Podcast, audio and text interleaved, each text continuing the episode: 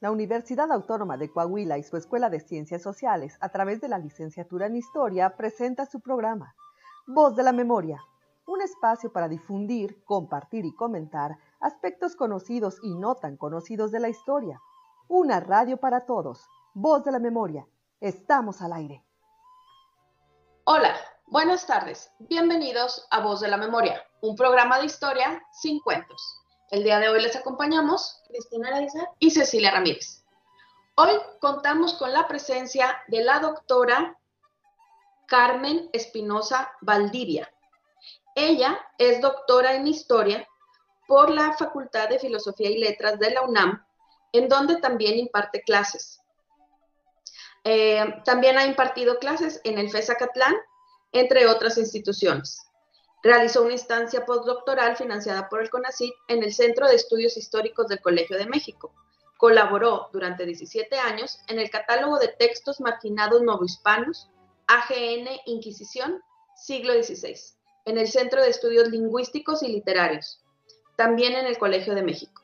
Ha publicado, entre otros textos, Discurso Femenino, Matrimonio y Transferencias del Poder, el proceso contra don, don Carlos Chichimecate, wow, Chichimecatecutli.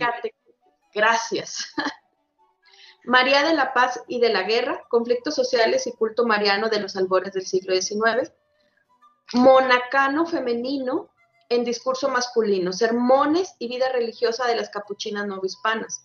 Actualmente imparte cátedra en el Centro de Arte Mexicano Coordina el Seminario de Formación Política de México dirigido por el doctor Andrés Lira en el Centro de Estudios Históricos del Colegio de México y es coordinadora del general del emprendimiento Voz Andante, Cultura y Recreación, dedicado a la investigación, la enseñanza y la difusión cultural. Bueno, pues somos como primos, ¿no? Ustedes son voz andante y nosotros voz de la memoria. Sí, entre voces te veas. o te oigas mejor dicho, ¿verdad? Sí. Bienvenida, doctora. Eh, estamos aquí hoy eh, para hablar acerca de un texto que usted ha, elaborado que se llama La conquista del norte a la luz de tres personajes, Luis de Carvajal, Juan Morlete y Francisco de Urdiñola. Doctora, ¿nos puede comentar por qué estos tres personajes y qué tienen que ver con el norte? Mm, justamente todo empieza cuando yo termino, eh, bueno, estoy en la carrera de la facultad, en la Facultad de Filosofía y Letras eh, de la UNAM. Yo ya no doy clase ahí, di clase hace muchos años, este, y asistíamos a los encuentros nacionales de estudiantes de historia. Y entonces en estos encuentros conocí a una tribu que venía de la ciudad de Monterrey, que amaban tomar cerveza y a mí no me gustaba la cerveza. Y entonces, en una de las reuniones previas a la organización de uno de estos encuentros nacionales de estudiantes, tuvieron a bien este, darme una cátedra, casi una cátedra seminario de cómo tomar cerveza.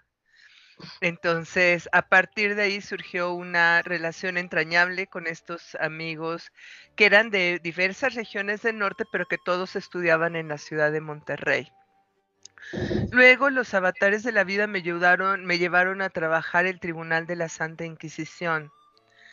Eh, eh, por muchas razones. Tomé un curso de paleografía y el profesor se dedicaba a la Inquisición, entonces nos llevó a trabajar particularmente expedientes del Santo Oficio y después entré a trabajar en el Colegio de México a un proyecto que es el Catálogo de Textos Marginados, que trabajaba la Inquisición en el siglo XVI. O sea, papeles horribles de leer con una letra tremenda. Y en ese proceso, como yo ya tenía el chip de un cierto interés por el norte, eh, me empezaron a saltar algunos nombres de personajes que actuaron justamente en el norte de la Nueva España entre otras cosas porque me di cuenta de que algunos eran muy conocidos. Luis de Carvajal y de la Cueva es súper conocido, pero es más conocido el sobrino que el tío por sus procesos inquisitoriales. Y el sobrino es súper taquillero, o sea, si viviera en el siglo XXI sería un rockstar, porque este era, era judío converso, pero era lo que se llama dogmatista o dogmatizante, o sea, de los que promovían la ley judaica, que en general el judaísmo no es una religión de proselitismo, ¿no? Para él sí le encantaba decir que este, andar, digo, no es que a los cuatro vientos, pero sí en las reuniones íntimas o así, este, eh, se dedicaba a detectar judíos conversos para decirles, no, es que la nuestra es la verdadera ley y no sé qué, y pues por eso anda cayendo en el tribunal de la Santa Inquisición. Además bailaba y cantaba y escribía poesía y sabía latín y, o sea, era verdaderamente todo un personaje. Y entonces, eh, los, las personas inclinadas a trabajar judaísmo, muchos de ellos judíos del siglo XX, XXI, pues entonces empezaron a hablar de que había una colonia de judíos en Nuevo León y que Nuevo León se había fundado por judíos cosa que en cierto sentido pues era cierto, ¿no?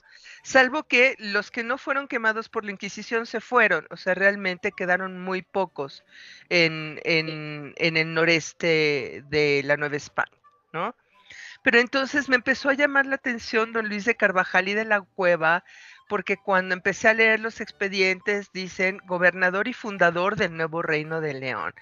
Y yo dije, ah, pero es que mis, mis amigos de Monterrey nunca me platicaron eso. O sea, ¿por qué no me platicaron de don Luis de Carvajal y de la cueva? Pues porque resulta que en el noreste hasta hace algunos años había muy poco interés por, por, por estudiar el pasado virreinal.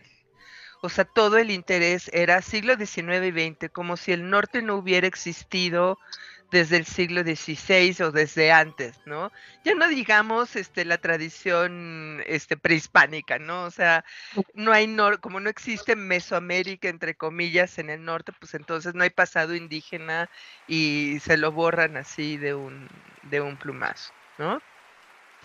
Y entonces la Inquisición me llevó a don Luis de Carvajal y de la Cueva, por la cuestión del norte, por la cuestión de los judíos conversos, pero también la Inquisición me llevó a otro personaje súper interesante, que es don Francisco de Urdiñola. Hay leyendas y hay tradiciones que hablan del marqués asesino, ¿no? Y resulta que el marqués asesino es don Francisco de Urdiñola, que no era marqués, pero sí era asesino. O sea, Voy a decir algo que a lo mejor este, no, no les parezca divertido, pero que así es. En el siglo XVI, en la Nueva España del siglo XVI, era muy difícil que hubiera un hombre adulto propietario que no tuviera las manos manchadas de sangre o sea, era muy difícil porque era la vida. O sea, los grupos indígenas del norte eran grupos muy belicosos, eran grupos que no eran sedentarios, la mayoría de ellos, algunos sí, o tenían una territorialidad que, o sea, no se puede considerar sedentarismo, pero mucha gente cree que la migración era a donde fuera. No, o sea, tenían una territorialidad, tenían un espacio en el que se movían y había campamentos para invierno, había campamentos de verano, había donde estar para las lluvias. Algunos de ellos ocasionalmente desarrollaban actividades agrícolas estacionales, dependiendo de las disposiciones del agua. Eh, descubrimos uno de los grandes mitos del noreste, que no había agua, o sea que era un territorio completamente desierto, pues es uno de los grandes mitos. Si no hubiera agua, no estarían ustedes ahí, o sea, simple y sencillamente, ni ustedes ni nadie. Simplemente el manejo del agua era diferente. ¿no? Este, es más, es muy probable que la desecación intensiva del noreste se hubiera dado a partir de la llegada de los españoles, ¿no? Entonces, eh, obviamente, cuando te tienes que enfrentar, o sea, no, no porque había, haya unos buenos y otros malos, sino hay un proceso de conquista y además se están enfrentando dos concepciones culturales completamente diferentes, pues es normal que haya choques y estos choques en aquella época y, en el presente también, ¿no? Pues se daban con las armas de por medio, ¿no? Eh, no, no está chido, no es divertido, pero así es, ¿no? Y entonces, eh, obviamente, cualquier persona que hubiera sobrevivido en el noreste, pues es porque había matado a alguien, no, no, no podía ser de otra, de otra manera. Por eso los norteños tienen un carácter muy particular. Digo, no es que ahora sigan matando personas y sigan resolviendo las broncas a balazos. Algunos sí, otros no. Pero lo que sí es que, o sea, el clima no deja de ser más agreste que en el centro sur del país. La obtención de los recursos para sobrevivir no deja de ser más compleja que en el centro sur del país. Y entonces, obviamente, el carácter se forja, pues, ante la adversidad, ¿no? Por eso dicen que nosotros los de acá del centro sur somos más chiqueados y más consentidos y nos quejamos de cualquier de cualquier cosa, ¿no? Eh, esto tiene una razón de ser. Y entonces, obviamente, eh, Francisco de Urdiñola sí se había echado a más de un cristiano, ¿no? Este, pero lo acusan específicamente de haber asesinado a su mujer. ¿Y qué tiene que ver asesinar a una mujer con la Santa Inquisición? Podríamos hablar en este o en otros programas cuando ustedes me indiquen del Santo Oficio de la Inquisición. Pero es que don Francisco de Urdiñola era familiar del Santo Oficio, o sea, tenía un cargo dentro de la Inquisición, un cargo para seglares, o sea, un cargo que podía eh, tener cualquier persona adulta, buena cristiana, que tuviera un domicilio, o sea, una residencia fija y que fuera cristiana vieja. O sea, que pudiera demostrar que cuando menos los abuelos, sus cuatro abuelos, eran, eran cristianos. Que era el caso de don Francisco de Urdiñola, ¿no? este, de origen vasco, de por sí de armas tomar, o sea, naturalito ya de su temperamento. Eso es otra, que, quienes pueblan y dominan el, el, norte, ¿no? El noreste. Pues vascos, muchos de ellos, portugueses, otros tantos, ¿no? Que son gente de camino y son gente de arria y son gente de, este, de armas tomar. O sea, aquí no llegaron este, nobles de etiqueta y de dedito parado. ¿No? O sea, el noreste no, no es el no hubieran sobrevivido, pues, punto final, ¿no? Entonces, eso me llevó a estos dos personajes y de repente, leyendo el proceso inquisitorial de los dos, me di cuenta que había una especie de engrane que articulaba a los dos personajes, porque se me hace muy raro, o sea, más bien eh, que, muchos nombres en los dos procesos inquisitoriales eran comunes, el de Luis de Carvajal y el de Francisco de Urdiñola. Y yo veía el mapa y yo decía, no inventes, o sea, don Francisco de Urdiñola opera en Zacatecas, en Mazapil, en, en estas tierras, ¿no? Ah. Pero de repente me doy cuenta de que tiene incursiones hasta Saltillo y de hecho de que es uno de los cofundadores de San Esteban de los Tlaxcaltecas, ¿no? Dije, no manches, o sea, un cuate que tiene una área de influencia tan extensa, porque estamos hablando de cientos de kilómetros, o sea, no estamos hablando de dos paradas del metro o de dos estaciones del ferrocarril, o sea, estamos hablando de cientos de kilómetros. O sea, en el norte todo se mueve en cientos de kilómetros. Eso es otra característica que este, en la Ciudad de México lo entendemos en relación de distancia-tiempo por el tráfico, pero no lo entendemos en relación de distancia absoluta. ¿sí? O sea, yo voy a mi trabajo, estoy a 11 kilómetros, es lejísimos considerando que estoy en la misma ciudad. Pero don Francisco de Urdiñol en el siglo XVI tenía tierras en Mazapil, tenía viñedos en Parras y tenía fundación en San Esteban en Saltillo. ¿Sí? Y dices, too much, o sea, mucho, mucho espacio. Y entonces me doy cuenta que una de estas eh, personajes que articula a Luis de Carvajal y a Francisco de Urdiñola es Juan Morlet, que también es un funcionario de la Santa Inquisición. ¿sí? Y entonces dije, ah, hay que ver qué tiene que ver una cosa con la otra, porque ah, eh, hace un par de décadas se puso de moda y afortunadamente no se ha abandonado el estudio de las redes, ¿no? El estudio de la historia a partir de redes. Eh, yo hace muchísimos años tomé un curso, un taller con Giovanni Levi, y él nos explicaba cómo a través de lo que se llama mal traducido la historia relacional, o sea, la historia ya no solo de los personajes, sino de las relaciones entre unos personajes y otros, descubres cosas que no podrías encontrar de otra forma.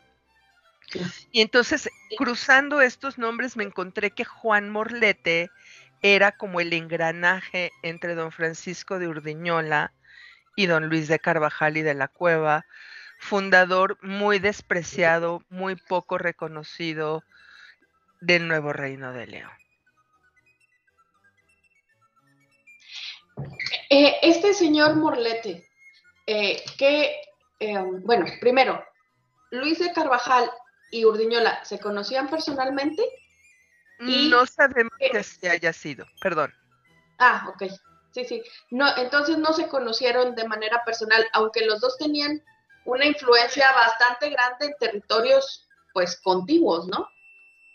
Este, y el señor Morlete es un personaje que yo nunca había escuchado, este, a los otros dos sí.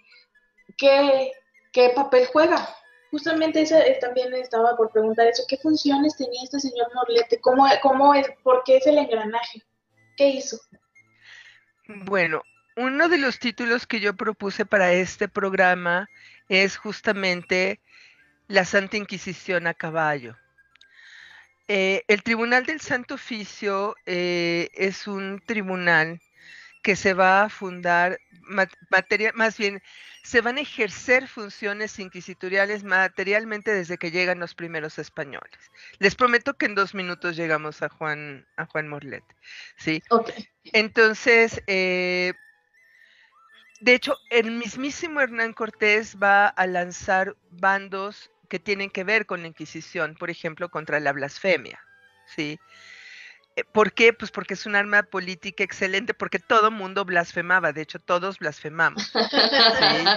Este, yo todavía en las redes sociales y en Twitch, en estas cosas, oigo a los chavos decir, digo, con perdón, si lo quieren poner un bip está bien, pero dicen, me cago en Cristo, ¿no? Eso es una blasfemia, ¿no? Este, la Virgen María, ¿a poco era tan virgen, no? O sea, cosas, esas son blasfemias. Todo el mundo más blasfema. Imagínense los soldados, los marinos, ¿sí? O sea, Dios no puede hacer que gane esta batalla, ¿sí? O sea, con esta mano ni Dios me gana.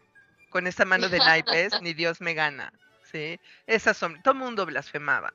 Entonces, un bando contra la blasfemia te permite utilizarlo como una carta franca pues contra quien sea, ¿no? Porque como todos blasfemaban, pues entonces cuando querías ir contra alguien en un tema que tenía que ver con la Inquisición, pues sacabas la blasfemia y a fuerza le encontrabas un delito, ¿no? Luego llegan los primeros franciscanos en 1523, pero lo que sí sabemos que es que a partir de 1524, Fray Martín de Valencia, que es la cabeza de la barcada de los doce franciscanos, ya tiene jurisdicción inquisitorial. Entonces, eso quiere decir que tiene poder para juzgar en materia de fe a todos. Aquí sí no hay restricción. Se supone, en teoría, en el papel, desde el derecho, que nadie, ni el mismísimo rey, ni el mismísimo papa tienen, están por encima del santo oficio de la Inquisición. En teoría, ya sabemos que en la práctica, pues eso no, eso no funciona así. A ver quién se atreve a denunciar al rey por delitos de Inquisición, ¿no? Pero lo que sí sucede es que en una primera etapa la Inquisición se va a utilizar en muchos sentidos en la lucha de facciones entre conquistadores y primeros colonizadores y autoridades reales. Luego llega eh, Fray Juan de Zumárraga, que es el primer o sea, no es el primer obispo de Nueva España, pero sí es el primer obispo de México y el primer arzobispo de México, y él llega con toda la autoridad de la Inquisición, o sea, se funda con él la Inquisición episcopal. Él fue inquisidor en, España, ¿sí? De hecho, él participó en uno de los hechos más eh, denunciados de la Inquisición española, que fue literalmente la cacería de brujas en la región vasca en el siglo XVI, ¿no? Entonces ya tenía fama de ser un inquisidor muy riguroso. Y él eh, va a lanzar, entre otras cosas, se va a volver famoso por el juicio contra don Carlos Chichimecatecutli, tan difícil de pronunciar. Sí. Para los cuates le podemos decir nada más el señor de los chichimecas, eso quiere decir Chichimecatecutli. Ok. El señor de los chichimecas. Así para los cuates, para que nadie se estrese, el señor de los de los chichimecas. Me parece correcto. Sí. Pero el señor era indígena. entonces se hace un gran escándalo y no es el único al que juzga, pero en su caso el juicio fue público, fue muy notorio y va a derivar en que este el señor Sumarra se ha alejado de la jurisdicción inquisitorial y se impida que la Inquisición, eso, eso va a suceder un poco, de, un poco de tiempo después, que la Inquisición desconozca de eh, los juicios contra los indígenas. ¿sí? ¿Qué tiene que ver con esto, eh, Juan Morlete? Juan Morlete eh, nace en la fortaleza de Arcila, en Marruecos, portuguesa, ¿sí? pero va a pasar a la Nueva España por ahí de 1575, 1576 y va a operar en la religión justamente donde está Francisco de Urdiñola, o sea, Zacatecas, Río Grande, Mazapil y Saltillo, ¿sí? Para 1583 ya era funcionario de su majestad. ¿Esto qué quiere decir? Que era una persona muy docta, muy preparada, muy... Mm, no, lo que quiere decir es que en Nueva España se requiere cada vez más una amplísima burocracia de funcionarios más o menos letrados. Bueno, lo mínimo es que tengan que saber leer y escribir, ¿sí? Y entonces quien tiene una cantidad mediana de estudios puede acceder a cargos públicos, pues porque no hay mucho de dónde echar mano. O sea, esa es la verdad, o sea, vamos a decirlo. Y si en Nueva España, en el centro sur, que está la mayor concentración de, de, colonos españoles, son escasos, pues en el norte son escasísimos, ¿no? O sea, que sepan leer y escribir y que tengan ahí un conocimiento medio de derecho este, civil y de derecho canónico, hay una embarradita, pues muy poca gente, ¿no?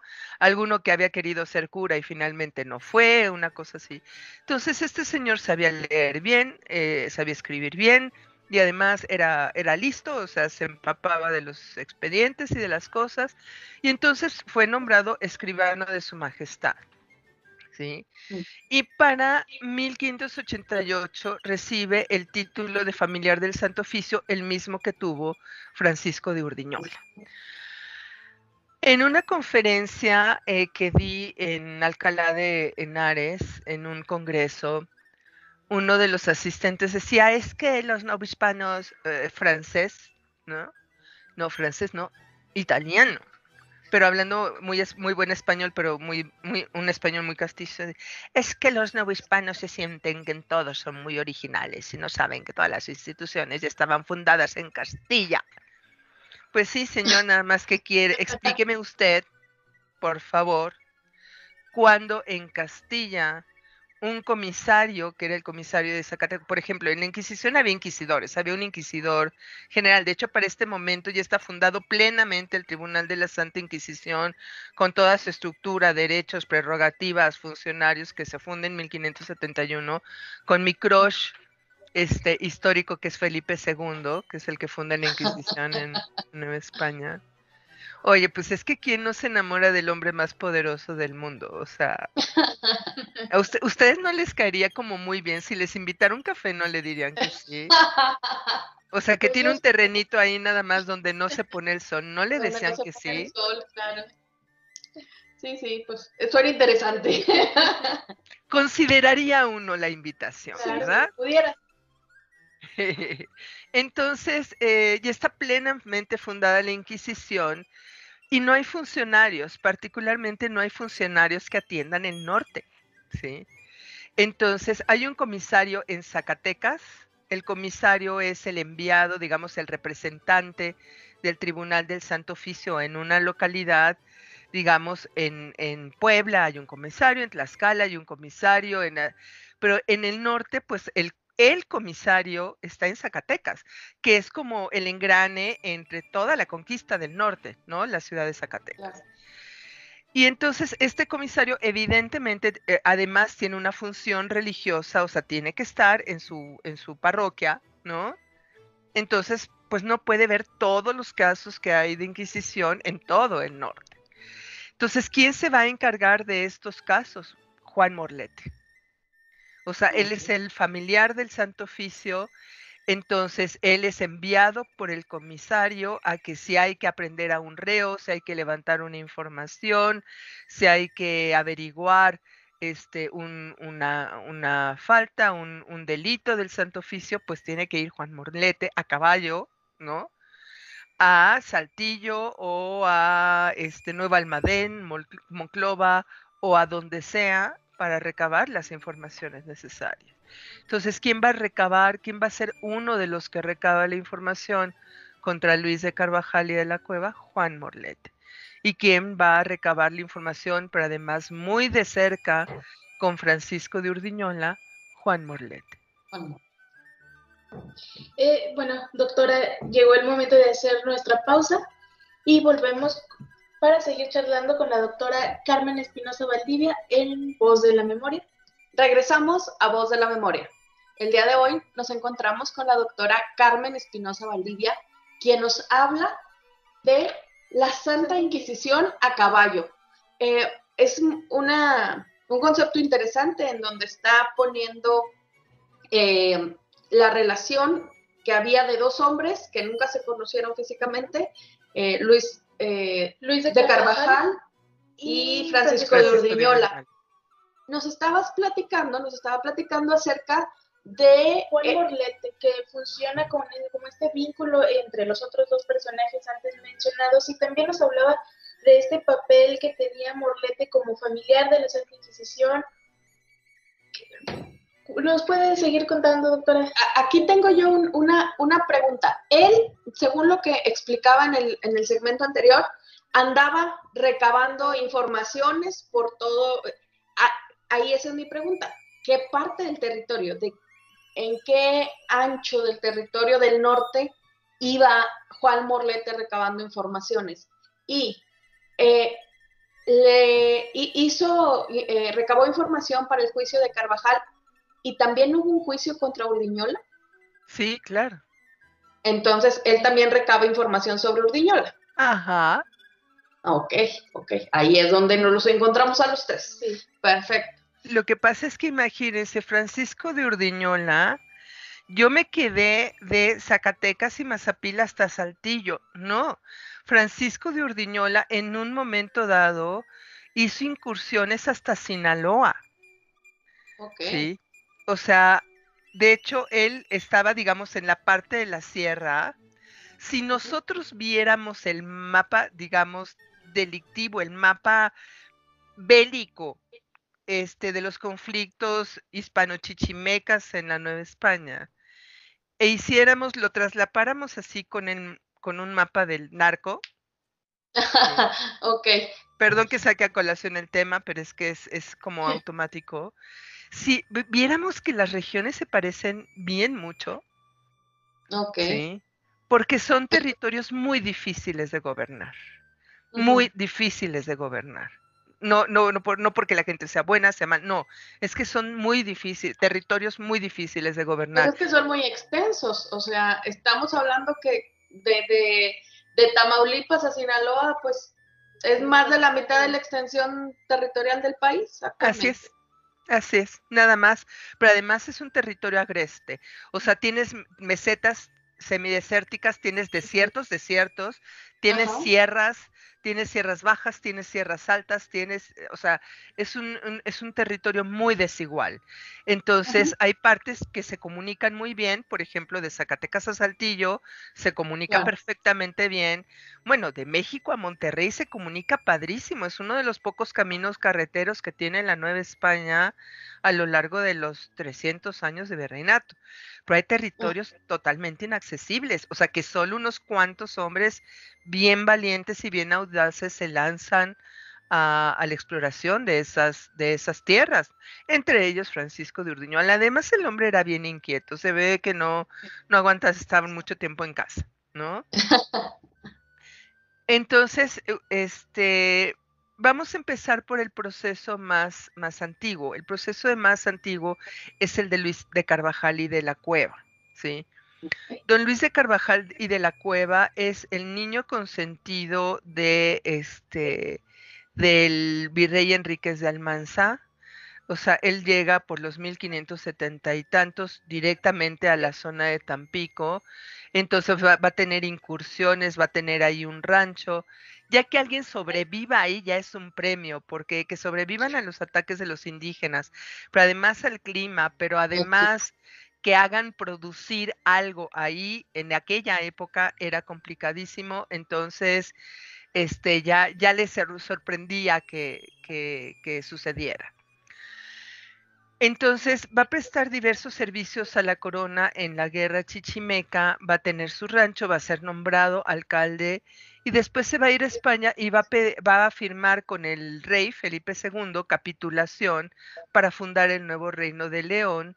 Se le da y parte de las capitulaciones y de las ordenanzas de poblamiento indican que tiene que venir con 100 personas. ¿sí? Oh.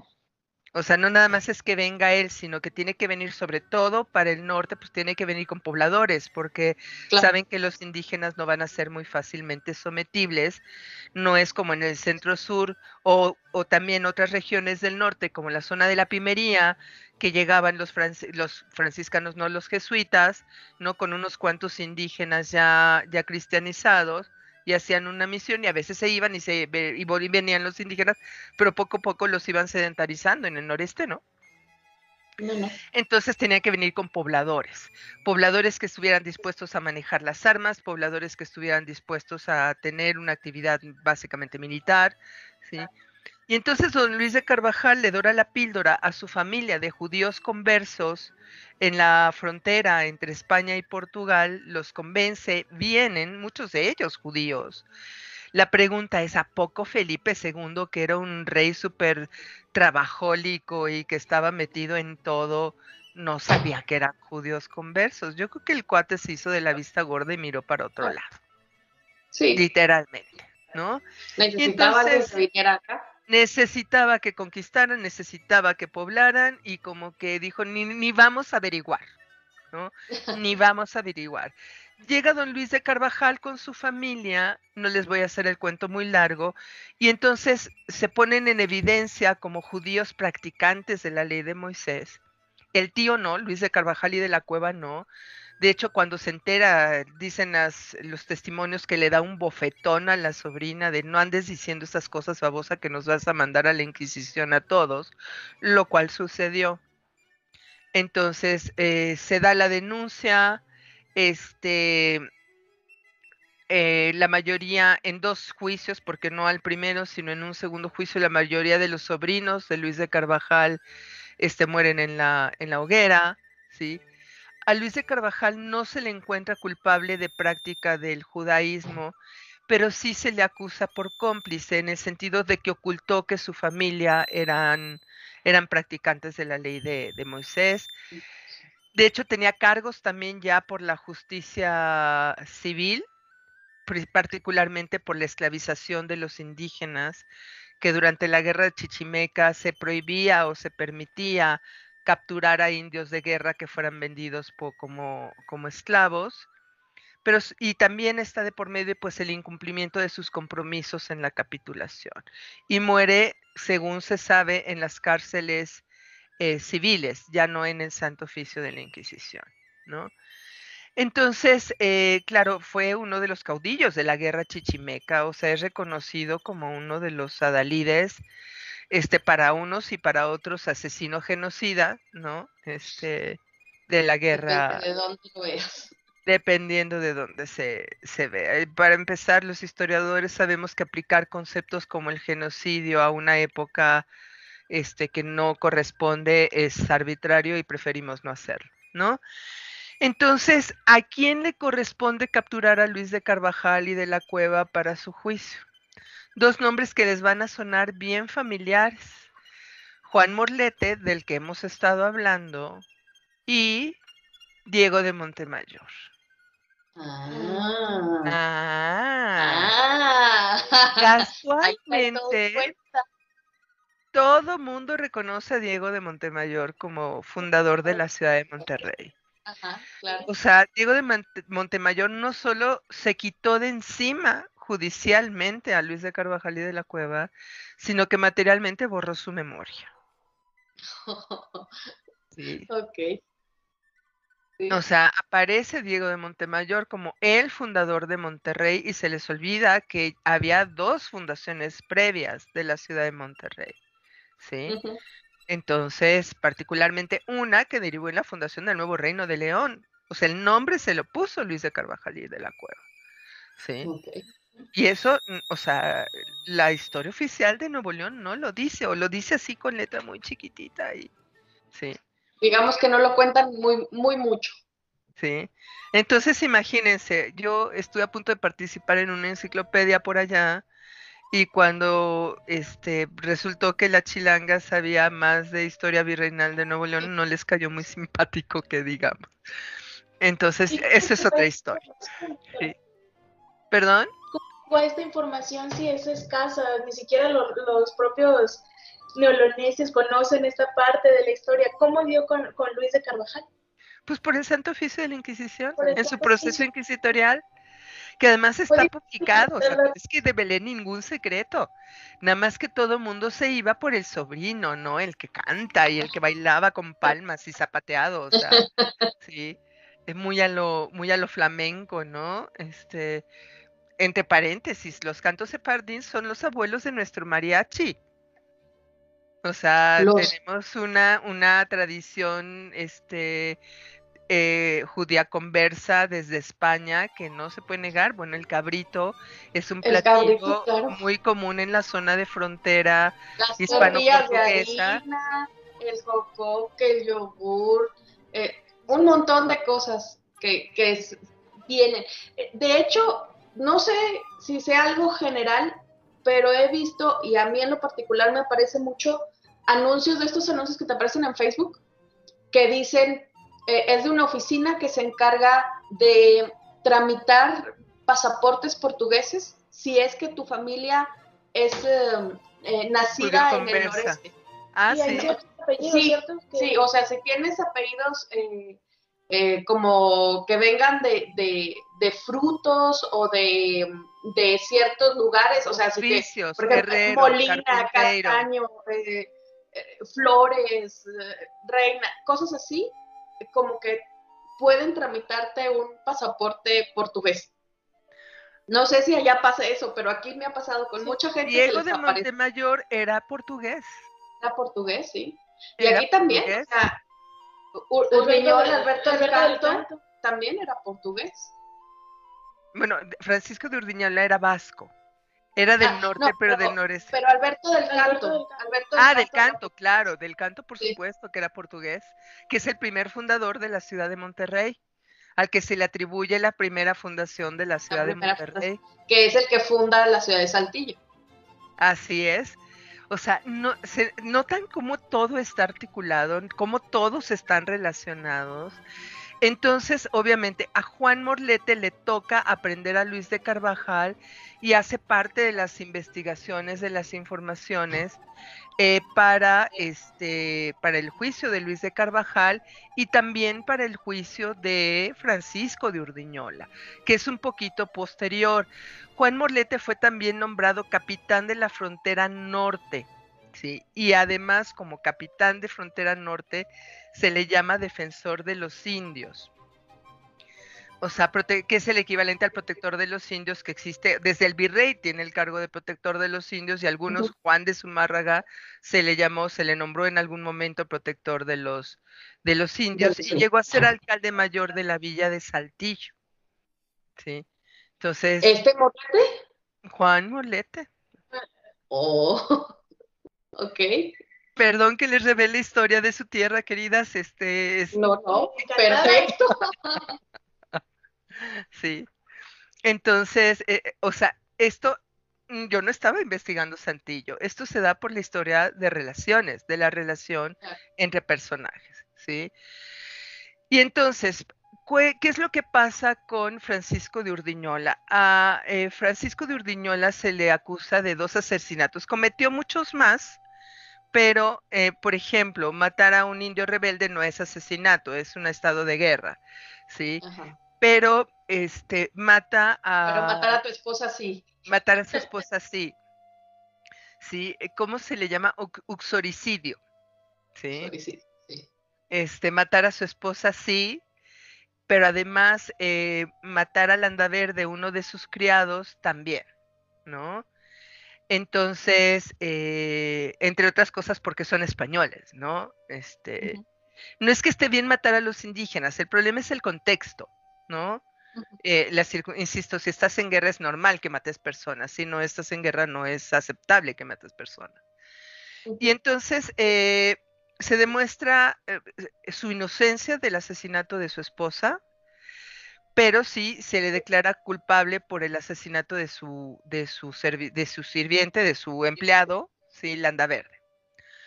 Eh, pero el proceso se da a través del Santo Oficio. ¿Por qué? Porque Francisco de Urdiñola, muy inteligentemente, el señor era brillante, o sea, este, es incuestionablemente que el señor sabía muy bien lo que es un gran nombre de negocios, además de un hábil negociador y en las armas debe haber sido estupendo. ¿no? Estratega. Un gran estratega en todos los sentidos. O sea, en general alguien que es buen comerciante y además buen militar es que es un gran estratega. yo necesito unas clasecitas de, eso. Entonces, eh, don Francisco de Urdiñol es juzgado por la Inquisición porque es, es familiar del Santo Oficio. Y además demuestra que el proceso que se está siguiendo en la Real Audiencia de Guadalajara es un proceso amañado porque hay personajes que están en contra de Luis de Carvajal y de la, y de la cueva, entre ellos Nuño Núñez de Villavicencio. ¿sí? Entonces eh, se va descubriendo cómo la Real Audiencia de Guadalajara está preparando el expediente amañado para sentenciar a Francisco de Urdiñala y que quitárselo de encima, ¿sí? entre otras cosas porque se le iba a dar la capitulación para la conquista de Nuevo México. Ah. Imagínense nada más, el señor quería llegar hasta Nuevo México. O sea, de Sinaloa hasta Saltillo y hasta Nuevo México, hasta donde tope. Sí. Así como que aquí, aquí cabe la pregunta de ¿y la Cheyenne, pa? ¿No? Ándale, hace cuenta. Sí. Y entonces, eh, Núñez, de Villavicencio utiliza el proceso porque él o uno de sus parientes quiere tener la capitulación para la conquista de Nuevo México, que don Luis de Carvajal andaba también tras eso, ¿sí?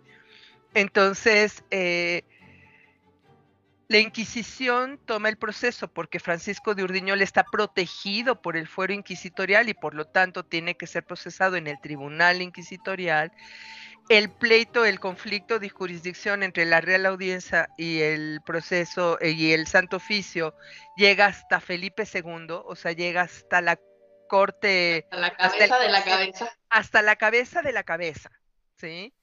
O sea, literalmente hay documentos firmados este, de visto por el rey, porque el cuate en serio era trabajólico. No es que viera todos los documentos, pero los importantes sí. Y pues Francisco de Urdiñol está emparentado con Luis de Velasco, que fue virrey de la Nueva España, y está emparentado con las élites nobles que están emergiendo en territorio novohispano. Y además son nombres que pesan en el norte, o sea, no te puedes enemistar con alguien que te está pacificando este, tres provincias en el norte de la Nueva España. Entonces, finalmente, este, se le sentencia, se le exculpa por la muerte de su esposa, se demuestra su inocencia. Dice, ¿cómo me dicen que la maté si su mamá le estaba cuidando todo el tiempo, si su mamá está testificando a mi favor? Este, me encanta el y aparte él estaba en otro lado, ¿no? O sea, como que estaba en otro lado cuando la mujer, no, pero lo acusan de haberle envenenado, entonces le podía haber dado el veneno e irse, ¿no? el veneno, es, esto, esto, es muy, muy tierno, o sea, eso es, es muy tierno. El veneno era una cajetita de ate. Qué bonito.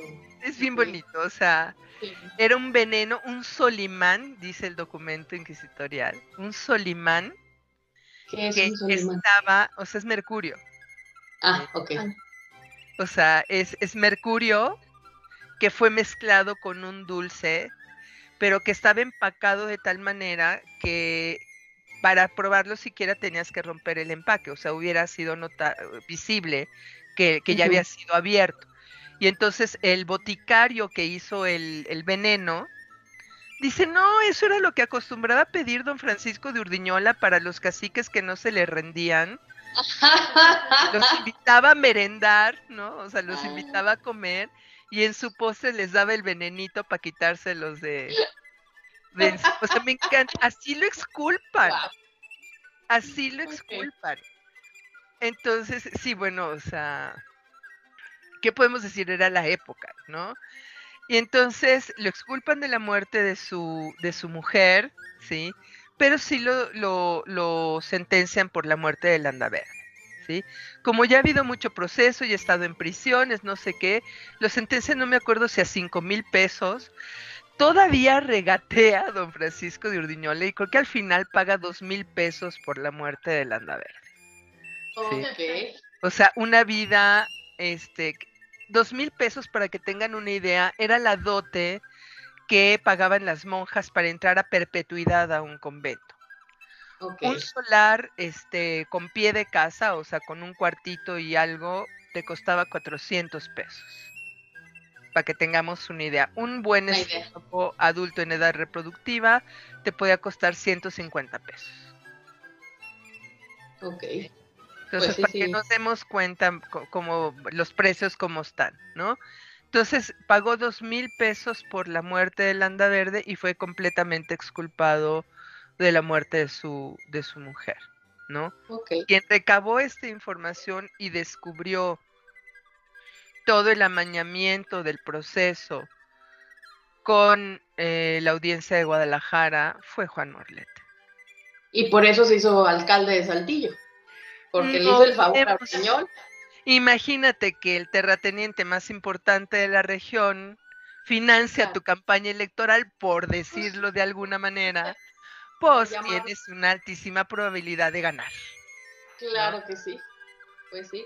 Es, es, muy interesante esto que nos plantea de la historia de las relaciones y cómo nos va eh, metiendo a esta relación entre dos hombres muy poderosos, eh, con bueno, al menos en, Coahuila, eh, Francisco Urdiñola, pues era el dueño de todo Coahuila, ¿verdad? Entonces, este, todo pues, Coahuila, buena parte de Zacatecas, este, eh, hasta un cachito de Nuevo León y, y para el otro lado, o sea, él podía, él podía llegar a, a Querétaro prácticamente por sus tierras. Sin salir de sus dominios. Sin salir de sus dominios. Era, casi tan, tan, este, tan agradable como Felipe II. sí, casi tan seductor y encantador como Felipe, como Felipe II. y obviamente no fue marqués, los que fueron marqueses son este eh, el esposo de su hija. El que compra el marquesado, el que compra el, título de nobleza, es el esposo, el marquesado de Aguayo, es el esposo de una de sus hijas, porque eso sí, las dejó muy bien casadas. Dicen que como marido, pues era complicado, debe haber tenido un carácter de los mil pues demonios. Y además todo el tiempo fuera, pues tampoco creo que a la mujer le haya cumplido mucho, ¿no? Porque, este... Bueno, pero pues, te, da, te da chance de hacer otras cosas. Este... Tienes mucho tiempo libre libre, claro, y con dinero y tanta tierra, pues algo se les ha de haber ocurrido, digo yo. Sí, sí, sí. Doctora, le agradecemos mucho que haya estado el día de hoy aquí con nosotros compartiendo esta historia de las relaciones, eh, haciéndonos saber cómo llegar a, conectar dos vidas eh, tan interesantes a través de una persona que a lo mejor pudiera tener un, como un grado menor o algo así. Eh, pero realmente ha sido, aparte de interesante, muy ameno. eh, le agradecemos mucho haber estado aquí. ¿Alguna consideración final que quiera agregar? Bueno, lo primero es que, eh, que nos demos cuenta que el centro y el norte estamos mucho más relacionados de lo que quisiéramos creer.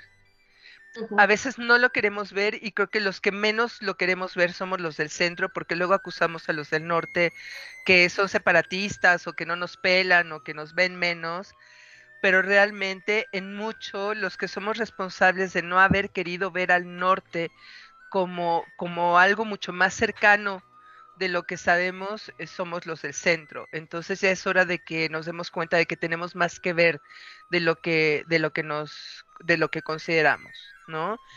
Y lo siguiente es que eh, a veces descubrimos cosas de nuestra historia. Por ejemplo, si queremos buscar en los archivos locales, encontramos muy poquito en estos eh, años, en el siglo XVI, pues porque todo era uh, matacaballo, todo era salto de mata, las poblaciones no estaban totalmente asentadas, llegaba un ataque este, indígena y todo el mundo se iba y quemaban y destruían.